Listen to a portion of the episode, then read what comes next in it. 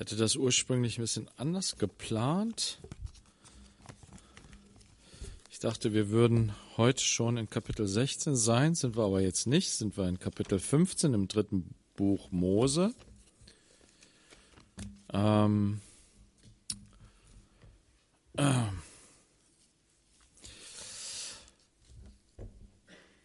das ist das letzte Kapitel jetzt in der ersten Reihe von Kapiteln, wo es um diese Unterscheidung zwischen rein und unrein geht. Ursprung ist hier der oder der Vers, der sozusagen hier uns in diese Kapitel hineinführt, ist in Kapitel 10, Vers 10, wo Gott zu Aaron und seinen verbliebenen Söhnen spricht, nachdem ähm, Nadab und Abihu sich versündigt hatten. Und ihre Sünde bestand darin, diesen Dienst, diesen wunderbaren Dienst, den Gott ihnen gegeben hat, diese wunderbare, ähm, dieses wunderbare Vorrecht, in seiner Gegenwart zu sein, den Dienst auszuüben, den Priesterdienst auszuüben für Gott als Mittler zwischen dem Volk Israel und Gott. Sie haben diesen Dienst missbraucht für sich selbst, für ihre eigene Ehre. Und da ist das Feuer, das heilige Feuer Gottes, was ähm, für die Gläubigen steht als das Feuer der leidenschaftlichen Liebe Gottes, das leidenschaftliche Feuer Gottes, was in den Gläubigen brennt.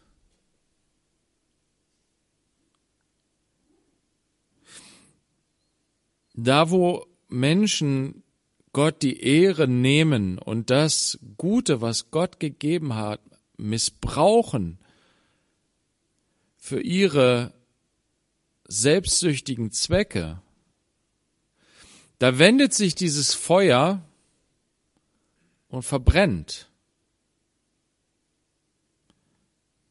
Das Feuer des Gläubigen, was in ihm brennt, ja, es brennt und es verbrennt auch etwas. Es verbrennt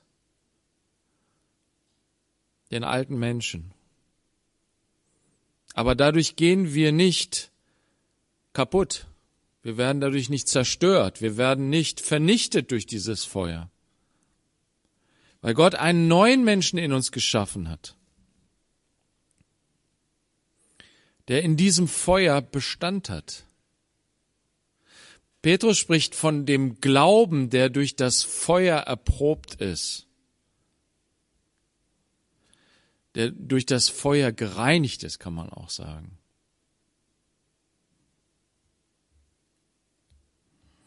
Das Feuer aber, was vom Herrn ausging zu Nadab und Abihu, es war ein Feuer, was sie verzehrt hat, weil sie das Gute Gottes missbraucht haben zu ihren eigenen Zwecken.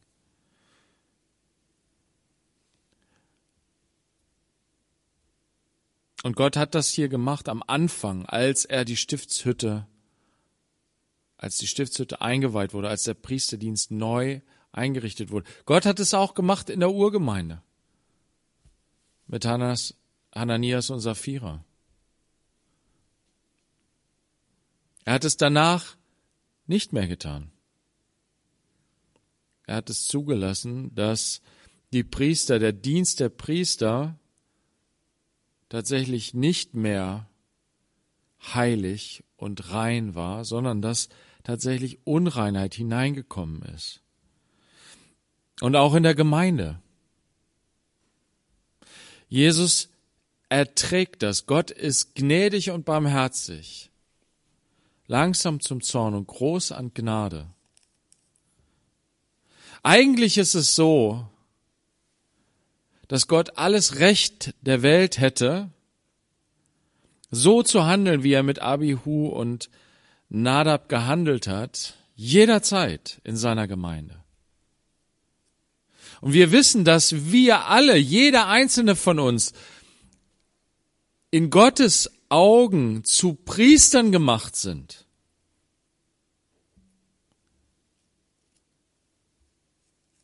Und in seiner großen Gnade tut er es nicht. Aber er ruft uns, er ruft seine Gemeinde, er sagt, tut Buße. Wenn nicht, dann werde ich deinen Leuchter umstoßen. Wenn nicht, dann werde ich kommen wie ein Dieb in der Nacht.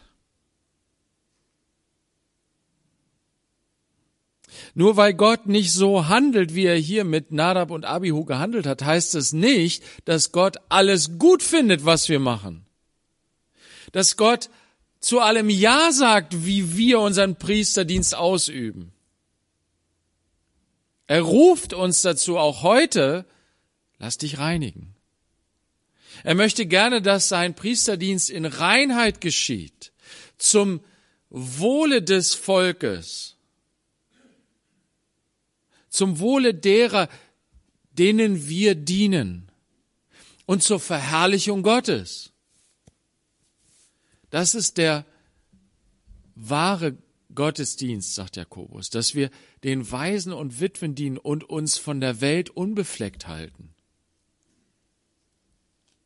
Und da können wir uns nicht rausmanövrieren und sagen, ja, Jesus hat ja sein Blut für uns vergossen. Ja, und durch sein Blut werden wir gereinigt und dadurch kommen wir auch, können wir wieder den Priesterdienst ausüben durch das Opfer, was er gebracht hat, weil er der reine, der einzig reine, wahre hohe Priester ist. Aber wir sollen auch lernen, als Priester Gottes im neuen Bund zu unterscheiden zwischen rein und unrein. Und zwar hat das einen besonderen Grund, den werden wir jetzt am Ende dieser ganzen Kapitel kennenlernen nochmal. Hier in Kapitel 10, Vers 10 sagt Gott zu Aaron, ihr Priester, ihr seid verantwortlich dafür, das Volk zu lehren, was rein und was unrein ist. Ihr sollt unterscheiden und ihr sollt lehren. Ihr sollt selber unterscheiden und ihr sollt dann auch andere lehren. Und dann kommen diese ganzen Lehren zu dem Thema rein und unrein. Er zeigt auf, was ist rein, was ist nicht rein. Er zeigt es bei den Tieren auf. Und er zeigt auf, wie Menschen sich verunreinigen können, wenn sie nämlich die unreinen Tiere essen oder berühren. Und er zeigt auch immer wieder auf, wie Reinigung geschehen kann oder wie lange diese Unreinheit andauert. Manchmal dauert die Unreinheit nur für einen Tag. Andere Unreinheit betrifft den Menschen selber, sein, sein körperlicher Zustand, die Frauen, die Kinder gebären, die im Wochenbett sind dann haben wir die Menschen, die mit Aussatz behaftet sind, die, die von Aussatz befallen sind, die so lange unrein sind, wie sie diesen Aussatz haben. Und die aber auch andere verunreinigen können. Dann haben wir den Aussatz auch an den Kleidern, dann an den Häusern, Jetzt kommen wir noch einmal zu einem Thema Unreinheit bei Männern und Frauen. Und es wird aber auch immer wieder uns aufgezeigt, okay, was passiert, wenn ein Mensch unrein geworden ist? Wie muss er sich dann verhalten? Da gehört oft das Waschen, äh, hat eine ganz wichtige Bedeutung. Kleider waschen, sich selbst waschen oder baden. Und dann, wenn einer rein ist, dann soll er ein Opfer darbringen, um sozusagen diese Reinigung vollständig zu, zu, abzuschließen, um wieder in die Gemeinschaft mit Gott, in die volle Gemeinschaft mit Gott zurückzukehren. Es muss Sühnung stattfinden. Das sehen wir auch in Kapitel 5. Da gehen wir mal einmal hin. In Kapitel 5, 3. Mose 5. Da hatten wir das schon gelesen zum Thema des Sündopfers beziehungsweise Schuldopfers. Da steht in Vers ähm, 5, Vers 1, und wenn jemand sündigt, und jetzt springe ich in äh, Vers 2, wenn jemand irgendetwas Unreines anrührt, sei es das Aas eines unreinen wilden Tieres oder das Aas eines unreinen Viehs oder das Aas eines unreinen kriechenden Tieres, ist es ihm auch verborgen, dann ist er doch unrein und schuldig. Oder wenn er die Unreinheit eines Menschen anrührt, was seine Unreinheit auch sein, durch die er unrein wird, und es ist ihm verborgen, erkennt er es, dann ist er schuldig. Hier wird uns also sozusagen zusammenfassend nochmal klar gemacht, Menschen verunreinigen sich dadurch, dass sie in Berührung kommen mit einem unreinen Tier oder einem unreinen Menschen. Und zwar unabhängig davon, ob sie das wissen oder ob sie das nicht wissen. Sie werden schuldig. Und dann, wenn sie es erkennen, und das steht dann in Vers 5. Und es soll geschehen, wenn er in einem von diesen Dingen schuldig wird, dann bekenne er, worin er gesündigt hat, und er bringe dem Herrn sein Schuldopfer für seine Sünde, die er begangen hat. Das heißt, Gott sagt seinem Volk, rühre Unreines, berühre Unreines nicht. Du sollst nicht in Kontakt kommen, du sollst nicht in Berührung kommen mit dem Unreinen mit dem Unheiligen. Warum?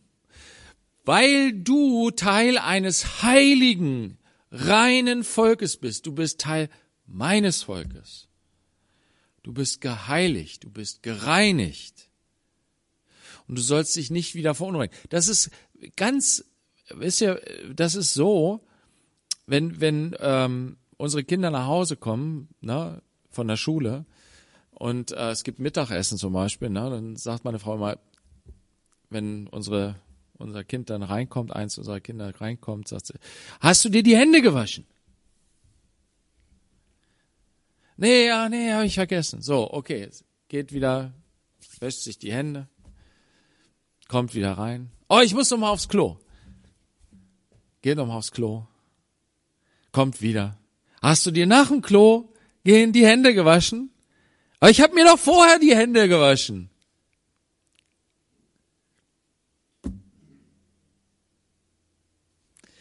Wenn ich mich wieder verunreinige, dann muss ich mich wieder waschen, wieder reinigen. Na, und das mit den Händen, das ist uns doch klar von der Hygiene her, oder? Das haben wir doch so intensiv gelernt in den letzten 150 Jahren in Deutschland.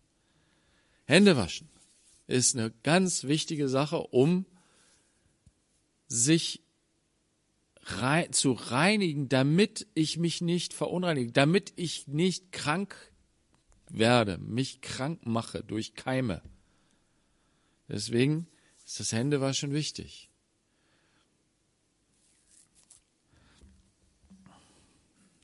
Und Gott sagt hier seinem Volk, dass es eben im übertragenen, im geistlichen Sinne. Das hat eine geistliche Bedeutung. Wenn du Unreines berührst, dann verunreinigst du dich, dann, dann wirst du auch dreckig davon. Deswegen berühre das nicht. Wenn du es aber berührst, dann hast du dich versündigt, dann hast du dein Ziel verfehlt. Ein reiner Mensch zu sein, ein heiliger Mensch zu sein, ein heiliges, reines Leben zu führen. Gott gönnt dir ein reines, heiliges Leben. Das ist anders, als viele Leute das so denken. Die denken, rein und heilig, das ist langweilig, das ist, ähm, das ist ein enges Korsett, das ist Zwang, das ist alles. Nein, rein und heilig ist schön und gut. Das Schöne, das Gute, das Herrliche, das die Liebe, die Freude, die Freiheit, der Segen, alles das ist rein und heilig. Und Gott gönnt uns das, dass wir ein reines, heiliges Leben führen, weil das so schön ist. Das hat er nämlich am Anfang geschaffen. Und das, was er uns nicht gönnt, ist, dass unser schönes, fröhliches, freies, heiliges Leben erfüllt von der Liebe Gottes, dass das verunreinigt wird durch eklige Sünde. Das gönnt er uns nicht. Ist er nicht ein Miesmacher, unser Gott? Nein. Er ist unser lieber Vater, der uns klar sagt, du, wenn du dich verunreinigst, dadurch machst du dein Leben, belastest du dein Leben, dadurch wird dein Leben furchtbar. Und nicht nur deins, sondern das Leben an sich. Du beteiligst dich an dem ganzen Dreck dieser Welt. Du wirst ein Teil von dieser dreckigen, unheiligen, unreinen Welt. Deswegen sagt Gott, berühre es nicht. Nimm keine Verbindung mit dieser ekligen, dreckigen, unheiligen Welt auf.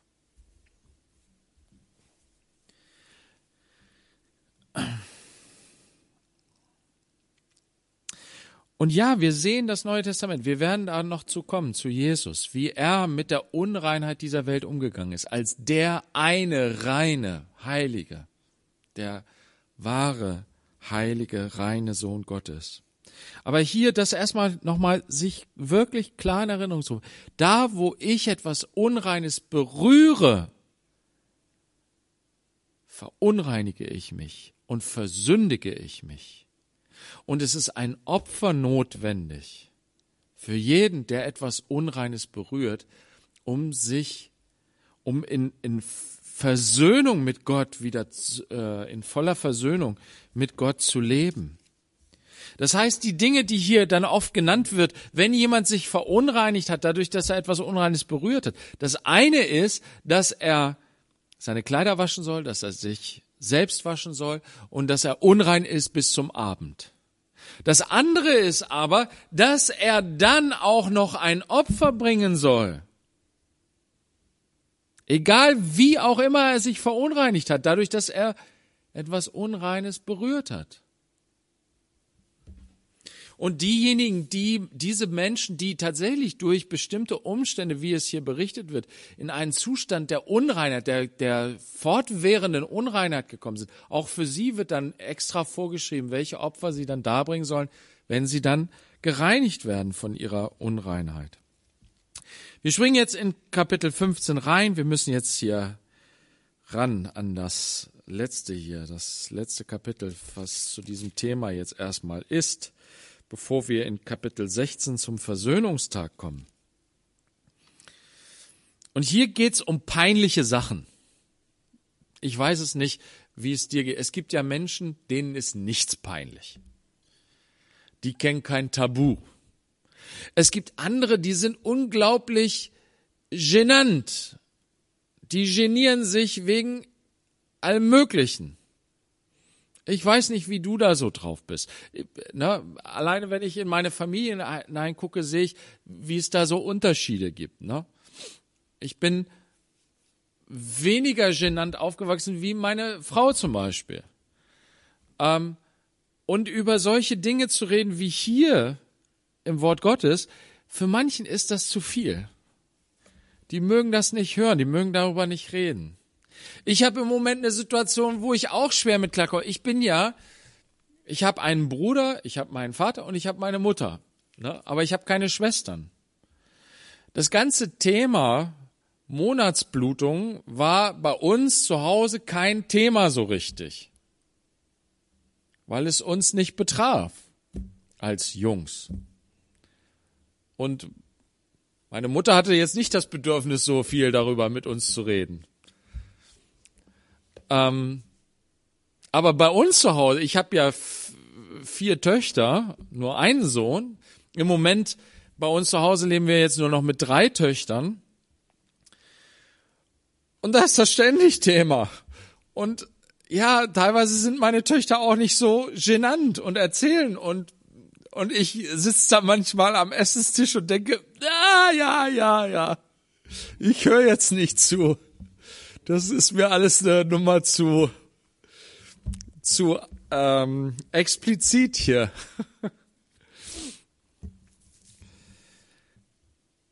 Aber wisst ihr, das sind alles Dinge, die die passieren, die, die real sind, die da sind. Und es ist gut auch darüber zu, und Gott redet darüber.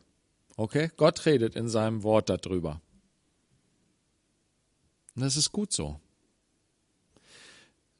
Und es zeigt uns auch eine geistliche Realität auf. Wir, wisst ihr, wir sind manchmal auch genannt, was bestimmte geistliche Dinge in unserem Leben angeht. Und Gott möchte, dass wir lernen, auch darüber zu reden. Auf eine gute Art und Weise. Wisst ihr?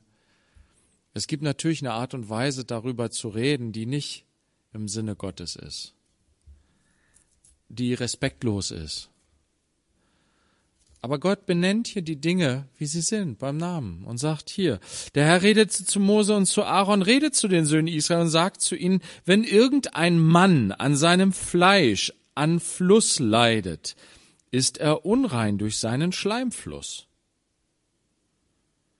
Und dies wird seine Unreinheit bei seinem Schleimfluss sein. Lässt sein Fleisch seinen Schleimfluss triefen oder hält sein Fleisch seinen Schleimfluss zurück, ist das seine Unreinheit.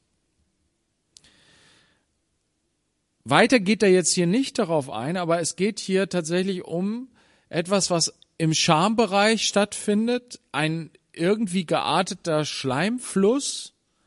Und er sagt, es gibt verschiedene Möglichkeiten. Es kann sein, dass das trieft. Oder es kann sein, dass es ähm, vielleicht nur ein bisschen vorhanden ist. Es ist egal, in welchem Ausmaß es ist. In dem Moment, wo es auftritt, liegt eine Unreinheit vor. Was genau hier mit gemeint ist, welcher medizinische Befund, ist hier nicht so ganz eindeutig ähm, herauszufinden. Aber wir gehen jetzt erstmal weiter. Es ist halt eine, irgendeine Anomalie, etwas, was passiert, was nicht, ähm, ja, was, was irgendwie ähm, geschieht, wo, wo ein, ein Schleim fließt. Und es ist ja ganz normal, wenn du oder ich, wenn wir irgendwo einen Ausfluss aus uns haben, dann sind unsere Klamotten irgendwie verschmutzt und was machen wir? Wir, wir waschen die Kleidung, oder? Und wenn es an uns ist, dann waschen wir uns auch selber. Und hier steht es auch, ne? Ähm, jedes Lager, worauf der an Ausfluss Leidende liegt, wird unrein sein, und jedes Gerät, worauf er sitzt, wird unrein sein. Und wer sein Lager berührt, soll seine Kleider waschen und sich im Wasser baden, und er wird bis zum Abend unrein sein. Und wer sich auf das Gerät setzt, worauf der an Ausfluss Leidende zu sitzen pflegt, soll seine Kleider waschen und sich im Wasser baden, und er wird bis zum Abend unrein sein. Und wer das Fleisch des an Ausfluss Leidenden berührt, soll seine Kleider waschen und sich im Wasser baden, und er wird bis zum Abend unrein sein. Und wenn der an Ausfluss Leidende auf einen reinen speit, dann soll dieser seine Kleider waschen und sich im Wasser baden, und er wird bis zum Abend unrein sein. Jeder Sattelsitz, auf dem der an Ausfluss Leidende reitet, wird unrein sein. Und jeder, der irgendetwas berührt, was er unter sich hat, wird bis zum Abend unrein sein. Und wer es trägt, soll seine Kleider waschen und sich am Wasser baden, und er wird bis zum Abend unrein sein. Und jeder, der den an Ausfluss Leidenden berührt, er hat aber seine Hände nicht im Wasser abgespült, der soll seine Kleider waschen und sich im Wasser baden, und er wird bis zum Abend unrein sein. Und das Tongefäß, das der an Ausfluss Leidende berührt, soll zerbrochen werden. Jedes hölzerne Gefäß aber soll im Wasser gespült werden. Also das sind hier alles, das klingt alles sehr medizinisch nach Hygienevorschriften, ne? ähm, um eben zu verhindern, dass ähm, ja da das, was da irgendwie nicht in Ordnung ist, dass das übergeht auf andere, dass es sie verunreinigt. Ich habe jetzt gelesen bis Vers äh, 12. Genau. Und wenn der an Ausfluss Leidende von seinem Schleimfluss rein wird, Dann soll er für seine Reinigung sieben Tage für sich zählen, und er soll seine Kleider waschen und sein Fleisch in lebendigem Wasser baden, dann wird er rein sein. Lebendiges Wasser ist dieses fließende Wasser. Ne? Ähm, Wasserquellen und ähnliches. Und am achten Tag soll er sich zwei Turteltauben oder zwei junge Tauben nehmen und an den Eingang des Zeltes der Begegnung vor den Herrn kommen und sie dem Priester geben. Und der Priester soll sie opfern, eine als Sündopfer und die andere als Brandopfer. So erwirke der Priester vor dem Herrn Sühnung für ihn wegen seines Schleimflusses. Derjenige, der Reinigung erfährt, das heißt, dieser Schleimfluss hört auf, der soll sieben Tage warten, Quarantäne erstmal gucken, was passiert jetzt. Bestätigt sich das oder bestätigt sich das nicht? Dann diese Waschung, dann das Opfer am achten Tag. Gewaschen am Leib mit reinem Wasser kommt er in die Gegenwart Gottes und bringt als ein Sünd Sündopfer, wodurch die Sünde vergeben wird und Sühnung geschieht. Und dann ein Brandopfer, was steht für diese vollständige Hingabe an Gott. Diese erneuerte Hingabe an Gott. Aus dem unreinen Zustand wieder in die Reinheit, in die Gemeinschaft mit Gott. Ich gehe jetzt mal weiter. Und wenn einem Mann der Samenguss entsteht, entgeht, Samenerguss entgeht, dann soll er sein ganzes Fleisch im Wasser baden und er wird bis zum Abend unrein sein. Und jedes Kleid und jedes Fell, worauf der Samenerguss kommt, soll im Wasser gewaschen werden und es wird bis zum Abend unrein sein. Und eine Frau, bei der ein Mann liegt mit Samenerguss, sie sollen sich im Wasser baden und werden bis zum Abend unrein sein. Ja, Gott spricht hier auch über den Samenerguss. Und es passiert. Und dadurch wird ein Mann unrein. Sind da alle unrein sicherlich geworden. Diese Verunreinigung, die steht in einem Zusammenhang mit dem, was hier über die Frau dann auch geredet wird. Der Same des Mannes, die Spermien sind dazu da, die hat Gott gegeben, Gott geschaffen, dass in der Vereinigung von Mann und Frau ein Kind entsteht. Seid fruchtbar und mehret euch. Das ist das, was Gott am Anfang gesagt hat. Jetzt ist es so, dass dieser Same weggeht. Einfach so. Da kann der Mann doch nichts für. Warum ist er jetzt schuldig? Der, Mann, der, der Mensch, der Aussatz hat, der kann doch nichts dafür. Warum ist er unrein? Inwiefern hat er gesündigt? Warum ist der Mann hier mit dem Schleimfluss? Warum ist der jetzt irgendwie schuldig? Warum ist die Frau, gleich kommen wir dazu, zur, zum, zur Regelblutung, warum ist die unrein? Sie kann doch nichts dafür, sie ist doch so geboren. Das sind doch natürliche Vorgänge. Wie kann das, was natürlich ist, böse sein oder in Gottes Augen Sünde sein? Vielfach wird heute so argumentiert.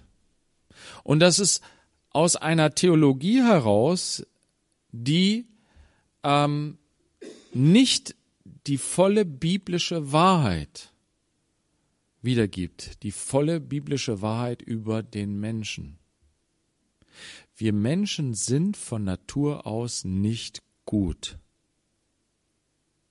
Gott hat den Menschen am Anfang sehr gut geschaffen, ja. Aber wenn wir bei ähm, in, in der in der ähm, in der Bibel in Kapitel 2 stehen bleiben und nicht weiterlesen, dann ist unsere biblische Anthropologie, sagt man, unser biblische, unser Menschenbild nicht vollständig. Wir leben nicht in der Zeit des Paradieses, wo wir sagen können, alles, was natürlich ist, ist gut ja, vieles von dem, was Gott geschaffen hat, ist auch immer noch gut. Aber nicht alles. Nicht alles an uns ist gut. Vieles von dem, was wir an unserem Leib um, umhertragen, ist, hat mit, der, hat mit dem Sündenfall zu tun, ist Folge des Sündenfalles. Dass wir mit Krankheiten kämpfen, dass wir mit ähm, verschiedenen körperlichen Beeinträchtigungen kämpfen, kämpfen mit ähm, ähm, Geburtsschäden, mit was weiß ich alles. Ne? Menschen haben mit so vielen Dingen zu tun und zu kämpfen. Die, die Gestalt des Menschen heute, jedes einzelnen Menschen, da gibt es keinen, der perfekt ist. Keiner, der nur gut ist. Sondern wir haben alle einen Schlag weg. Und das zeigt sich auch in diesen sogenannten natürlichen Vorgängen. Ja, die natürlicherweise so passieren. Trotzdem werden wir dadurch unrein, weil sie etwas zeigen, etwas aufzeigen. Unsere gefallene Natur, unsere Vergänglichkeit, unsere Zielverfehlung. Und wie gesagt, wenn der Samenerguss geschieht, dann ist das Zielver Zielverfehlung. Selbst da, wo, wo es nicht gewollt war, wo es nicht aktiv herbeigeführt wurde in der Selbstbefriedigung. Es ist unrein. Es ist Verunreinigung. Und jetzt kommen wir zur Frau. Wenn eine Frau an Fluss leidet und ihr Fluss an ihrem Fleisch Blut ist, soll sie sieben Tage in ihrer Absonderung sein. Regelblutung, sieben Tage. Ne? Klar, kann manchmal auch kürzer dauern, ne? manchmal vielleicht auch länger. Aber Gott sagt hier sieben Tage sollst du, ähm, soll sie unrein sein. Und das äh, steht in Korrelation zum Wochenbett. Das ist eigentlich eine gute Einrichtung, sich zurückziehen zu können, ne? wo der Körper so belastet ist davon ist eigentlich Gnade, dass sie unrein ist und nicht ins Heiligtum oder gar nicht raus, groß rausgeht, nicht in Berührung mit anderen, sich zurückziehen kann. Und jeder, der sie anrührt, wird bis zum Abend unrein sein. Alles, worauf sie in ihrer Absonderung liegt, wird unrein sein. Und alles, worauf sie sitzt, wird unrein sein. Und jeder, der ihr Lager berührt, soll seine Kleider waschen und sich im Wasser baden. Und er wird bis zum Abend unrein sein. Und jeder, der irgendein Gerät berührt, worauf sie zu sitzen pflegt, soll seine Kleider waschen und sich im Wasser baden und wird bis zum Abend unrein sein. Und wenn etwas auf dem Lager oder auf dem Gerät ist, worauf sie zu sitzen pflegt, wenn er es berührt, wird er bis zum Abend unrein sein. Und wenn er etwa ein wenn etwa ein Mann neben ihr liegt und ihre Absonderung kommt auf ihn, dann wird er sieben Tage unrein sein. Jedes Lager, worauf er liegt, wird unrein sein.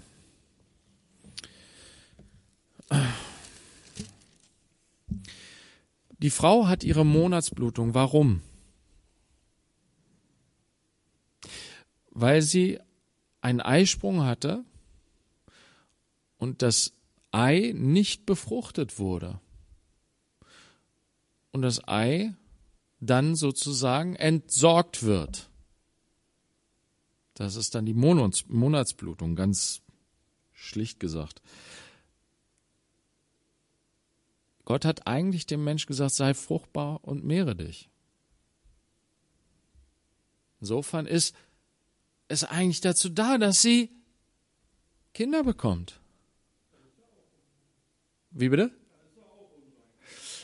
Am Ende ist genau richtig, Benny. Sie kann es nicht richtig machen. Warum? Weil wir alle Sünder sind. Weil wir eine sündige Natur haben. Wir können es nicht richtig machen.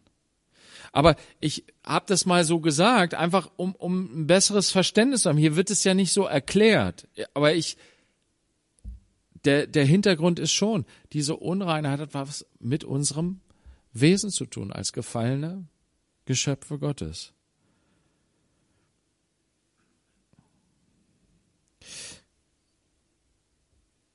Gott hat den Menschen am Anfang geschaffen dazu, dass er in und durch die Liebe Frucht bringt.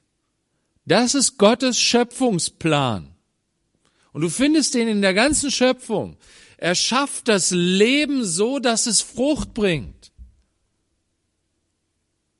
und dass in der Frucht der Same ist, der dann wiederum Frucht bringt. Das ist dieses Wunder des Lebens, der Fortpflanzung. Das, was keiner erklären kann. Warum?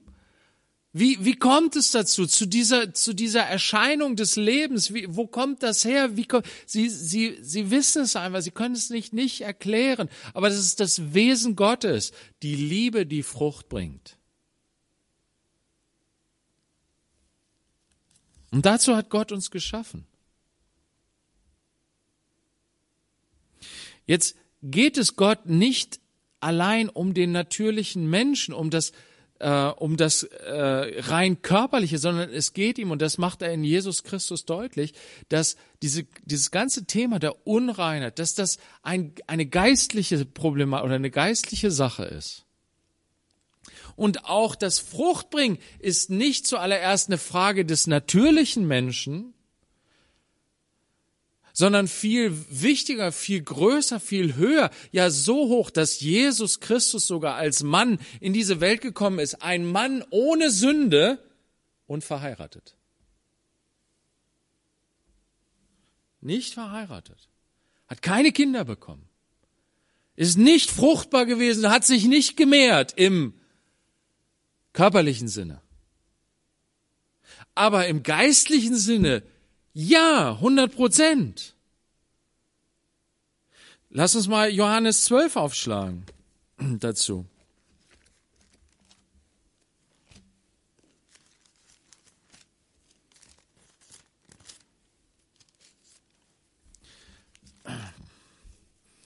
In Johannes 12 sagt Jesus,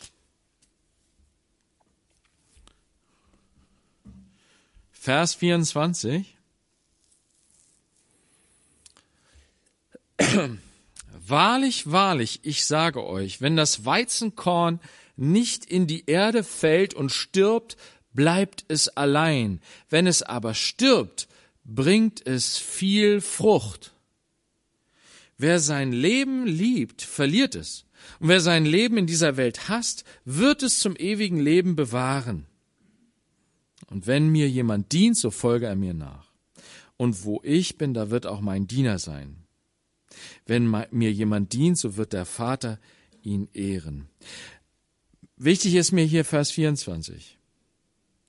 Wenn das Weizenkorn in die Erde fällt und stirbt, bringt es viel Frucht. Das ist das, was Jesus getan hat. Er ist für uns gestorben und hat dadurch viel Frucht gebracht.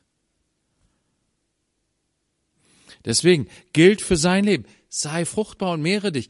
Ja, Herr, ja Vater, ich werde mein Leben geben und dadurch, durch diese Liebe, keine größere Liebe gibt es als die, die das jemand sein Leben für seine Freunde gibt. Ich gebe mein Leben für diese Menschen, die eigentlich meine Feinde sind, aber ich mache sie mir zu Freunden und ich gebe mein Leben für sie und dadurch wird viel Frucht entstehen. Frucht für die Ewigkeit geistliche Frucht. Also, dieses ganze Thema, das ist, es geht nicht zuallererst und vor allen Dingen um diese körperliche Ebene, sondern das ist etwas, wo Gott geistlich sprechen möchte zu uns. Und deswegen wird im Neuen Testament diese, dieses, dieses Thema in der Weise nicht vertieft, als dass die Gemeinde jetzt gelehrt wird, Leute, ihr müsst genau diese Gesetze halten. Gott hat gesagt, nein.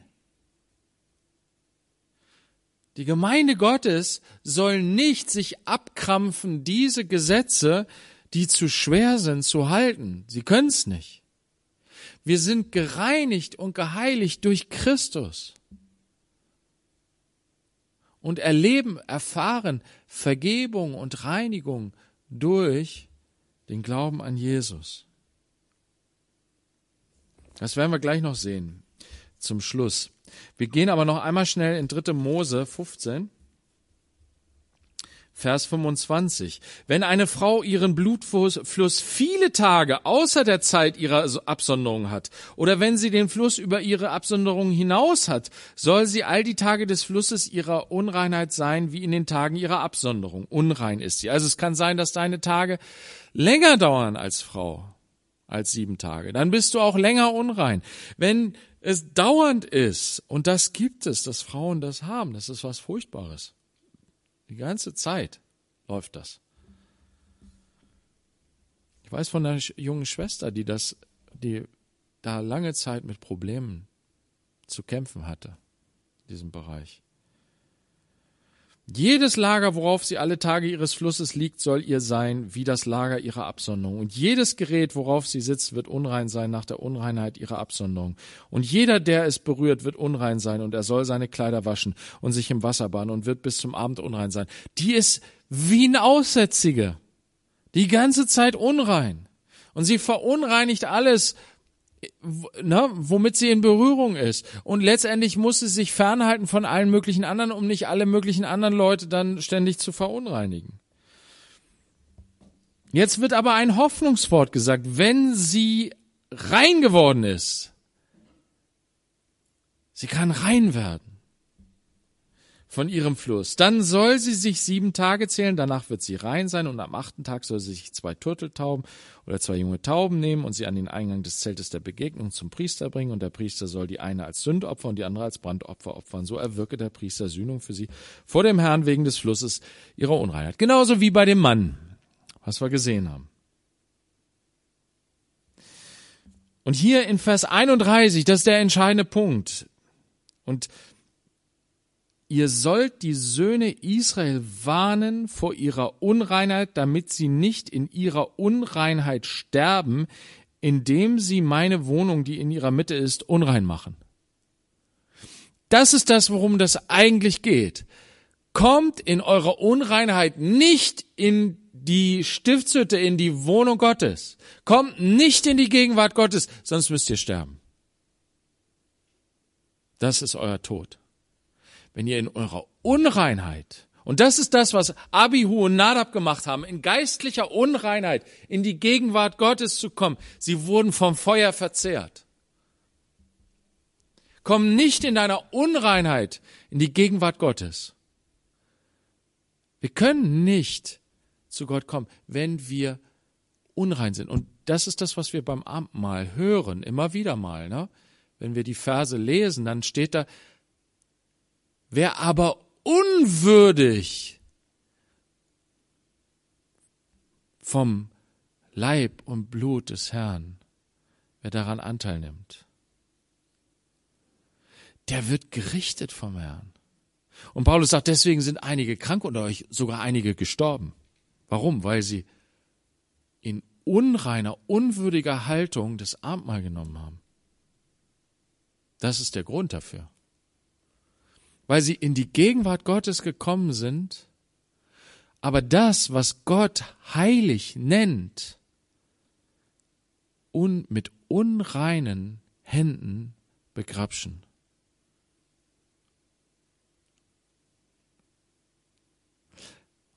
Und der Mensch prüfe sich selbst.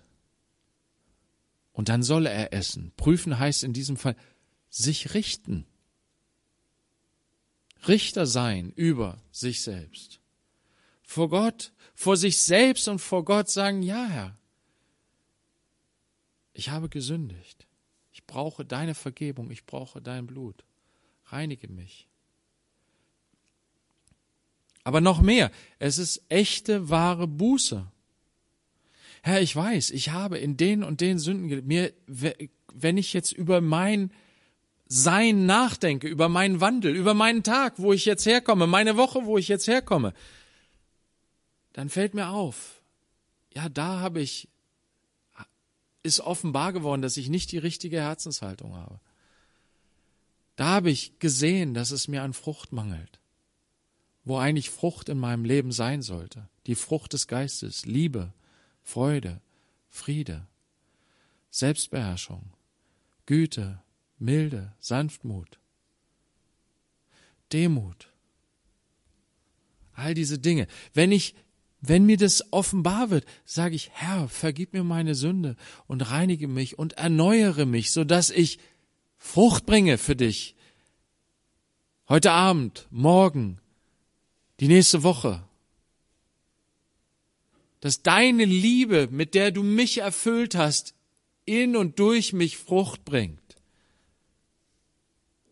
Dass ich nicht wieder unrein werde dadurch, dass ich einen Samenerguss habe oder meine Monatsblutung kriege. Sondern dass dein, dein Wort, und das sagt Jesus ja auch, das Wort ist wie ein Same, der in die Erde fällt, oder? Auf guten Boden fällt und Frucht bringt. Herr, lass dein Wort in mir Frucht bringen.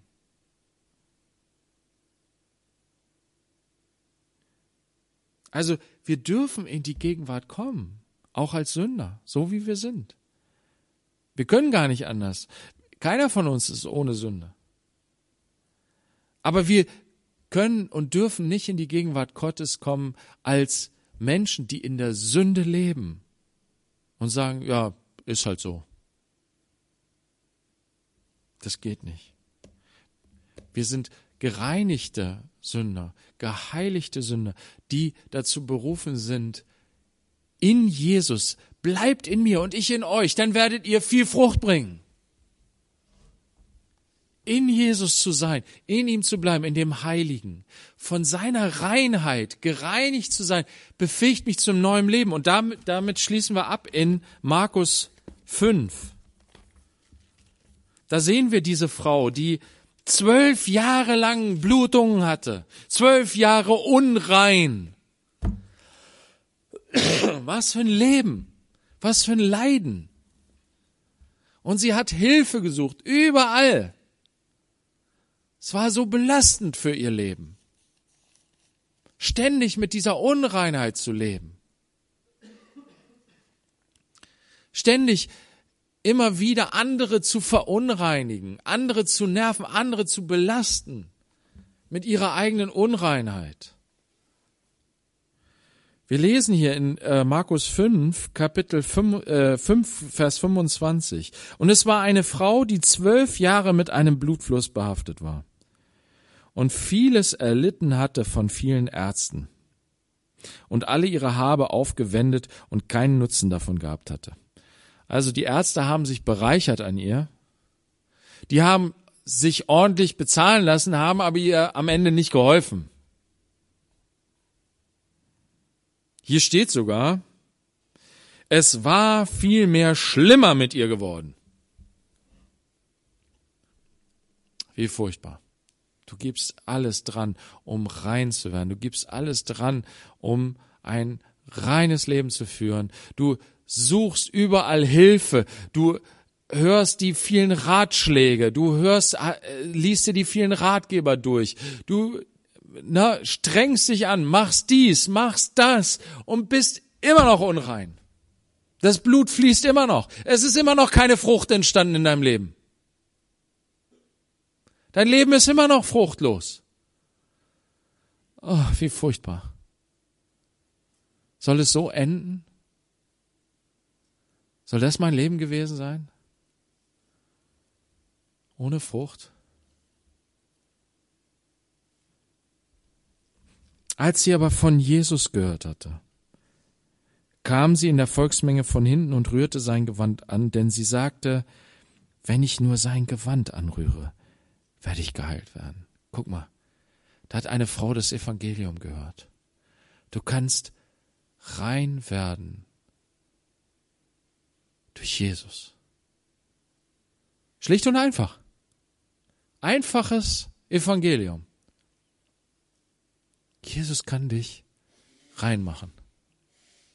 Durch Jesus kannst du einen Zustand erlangen, wo du in der Gegenwart Gottes wieder sein kannst. Durch Jesus kannst du einen Zustand erlangen, wo du Frucht bringen kannst. Oh, das will ich, sagt sie. Setze alles auf eine Karte. Ich hänge mich an Jesus.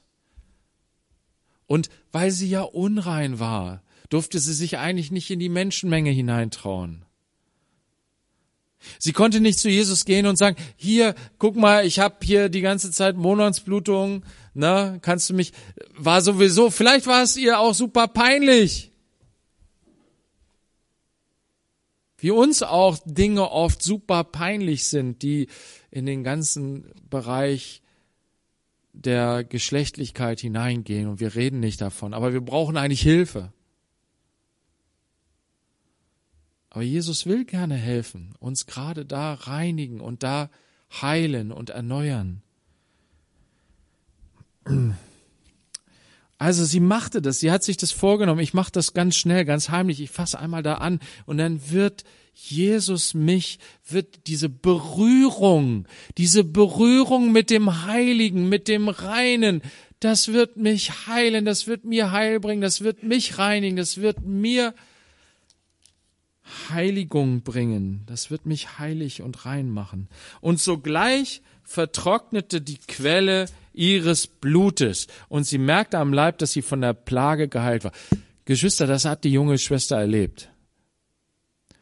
Sie hat da mal Zeugnis drüber gegeben. Sie hat das erlebt. Sie hat lange Zeit darunter gelitten. Und unter dem Wort Gottes, irgendwann in einer Predigt hat sie, ich weiß nicht, ob es sogar um dieses Thema ging, ich weiß es nicht mehr genau, muss die Schwester nochmal fragen, aber hat sie das erlebt, dass das von ihr gewichen ist? Von jetzt auf gleich. Das macht Jesus heute noch. Er ist immer noch derselbe. Und sogleich erkannte Jesus in sich selbst die Kraft, die von ihm ausgegangen war, wandte sich um in der Volksmenge und sprach, wer hat mein Gewand angerührt? Und seine Jünger sagten zu ihm, du siehst, dass die Volksmenge dich drängt und du sprichst, wer hat mich angerührt? Und er blickte umher, um die zu sehen, die dies getan hatte. Die Frau aber fürchtete sich und zitterte, da sie wusste, was ihr geschehen war, kam und fiel vor ihm nieder und sagte ihm die ganze Wahrheit. Also, sie hatte eine Blockade, sie hatte Angst davor, sich öffentlich dazu zu stellen. Sie war geheilt worden, das war so wunderbar, aber sie traute sich nicht, das zu bekennen, auch dass sie in ihrem unreinen Zustand in die Menschenmenge reingegangen ist und ihn angefasst hat. Aber Jesus wollte unbedingt mit ihr Kontakt aufnehmen. Er hatte ihr noch was Wichtiges zu sagen. Er wollte nicht, dass sie einfach geheilt jetzt so weggeht, sondern er wollte ihr was Wichtiges mitgeben. Er wollte ihr persönlich begegnen. Er wollte, dass sie ihn persönlich sieht und kennenlernt. Er wollte mehr als nur, dass sie körperlich geheilt wird. Und sie kommt und sagt die ganze Wahrheit. Und das war Überwindung für sie. Manchmal ist es für Leute Überwindung, die Heilung und Rettung zu bekennen. Komischerweise. Manchmal sind wir so. Eigentlich sollten wir laut jubeln. Manche, manche machen das ja auch, ne? Sie sind geheilt, sie werden gerettet, sie werden geheilt. Ja, hurra! Jesus hat mich geheilt, Jesus hat mich gerettet. Aber manchmal ist es so, dass uns das, wo wir rauskommen, uns das alles so peinlich ist, dass wir gar nicht darüber reden wollen. Aber hier, Jesus besteht darauf und sie sagt ihm die ganze Wahrheit. Er aber sprach zu ihr, Tochter. Das ist das Erste. Tochter. Meine Tochter. Er war wahrscheinlich jünger als sie, vielleicht, oder sie waren gleich alt oder so, aber er sagt Tochter zu ihr. Weil er in ihm der Vater ist und er im Vater. Tochter, dein Glaube hat dich geheilt. Dein Vertrauen, das ist das Wichtigste, dass du mir vertraut hast. Das ist das Wichtigste für dich heute Abend auch, dass du Jesus vertraust. Dass er dich heilt, dass er dich reinigt und dass er dich befähigt, Frucht zu bringen. Geh hin in Frieden und sei gesund von deiner Plage. Nicht nur in diesem Moment, sondern bleibe gesund.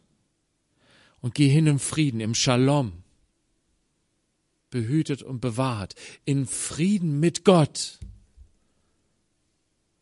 Du lebst jetzt im Frieden mit Gott. Du bist im Frieden mit Gott. Und wenn wir im Frieden mit Gott sind, dann kann die Liebe Gottes in und durch uns auch Frucht bringen. Jesus, wir danken dir für dein Wort und für ja, einfach diese wunderbare, herrliche Wahrheit, Tatsache, dass du heilst und dass du uns Unreine berührst oder wir dich berühren dürfen, den Reinen und Heiligen und dadurch selber heilig und rein werden. Ja, und lass uns das echt nicht nur oberflächlich sehen. Da, wo wir Hilfe brauchen, da, wo wir Sehnsucht haben. Nein, wir wollen uns rufen lassen und dir die ganze Wahrheit bekennen. Und wollen hineintreten in den heiligen Stand, als geheiligte, gereinigte Priester dir zu dienen. Und da, wo wir uns verunreinigen, Herr, da wollen wir uns immer wieder reinigen lassen. Wollen wir unsere Sünden bekennen, so dass wir gereinigt werden. Wollen im Licht wandeln, wollen nicht irgendwas vorspielen, wollen nicht rumheucheln, sondern wollen aufrichtig von Herzen mit dir gehen